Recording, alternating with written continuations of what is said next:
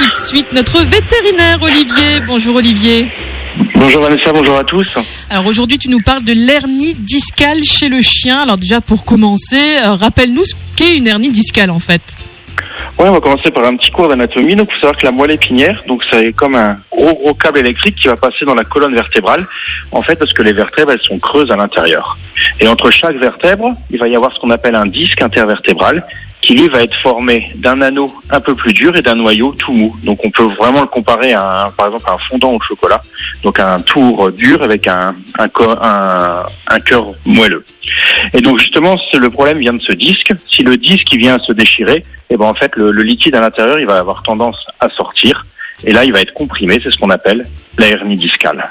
Alors, quelles sont les conséquences d'une hernie discale chez le chien donc je voulais justement parler aujourd'hui parce qu'en fait il y a beaucoup beaucoup d'animaux qui ont des hernies et les gens disent oh il a juste mal au dos c'est pas dramatique et en fait bah, l'animal il a vraiment vraiment mal et puis si on attend ça peut ça peut poser des problèmes. Donc comment on va le voir?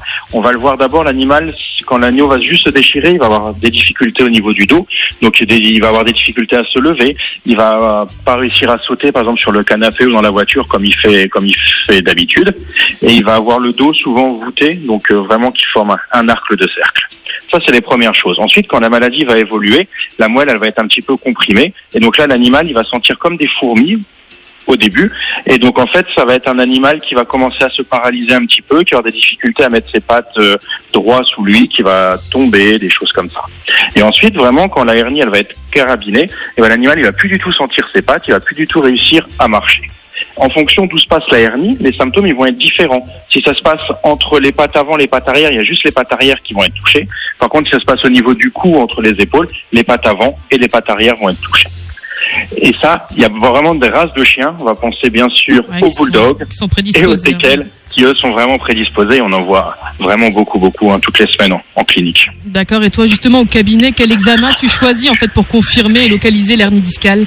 Donc l'examen, ça va déjà regarder si l'animal a encore de la proprioception, donc voir s'il sent encore ses pattes, s'il a une sensation de douleur encore quand on pince. Et pour la localiser, il faut aller faire des examens. Et les examens, ça va être soit un scanner, soit une IRM, pour vraiment qu'on puisse avec des imageries et ben, localiser la lésion. D'accord. Et une fois que c'est euh, confirmé, comment tu la traites? Donc le traitement, il va y avoir deux solutions. Soit les toutes petites, avec un traitement anti-inflammatoire, donc pour enlever un petit peu la compression, des antidouleurs et du repos, ça va, ça va suffire. Par contre, quand la, la hernie elle est beaucoup plus importante, souvent il faut opérer. Dans ces cas-là, bah, l'animal il reste. Euh, moi, je travaille beaucoup avec Strasbourg, donc il reste à l'hôpital à Strasbourg. Et là, on lui on lui coupe un petit peu le, les os qui gênent pour pouvoir refaire le disque intervertébral. D'accord. Et après le pronostic, comment l'animal récupère en fait après tout ça? Donc ça, ça va vraiment dépendre de si la hernie elle est importante ou pas. Si c'est juste euh, très petit avec les anti-inflammatoires, l'animal il n'aura aucune séquelle.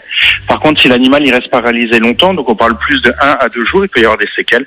C'est-à-dire qu'il y a des nerfs qui vont être atrophiés, qui vont qui vont mourir, et l'animal pourra garder tout tout, les, tout le temps jusqu'à la fin de sa vie des, des séquelles. Donc au niveau locomotion, des choses comme ça. D'accord.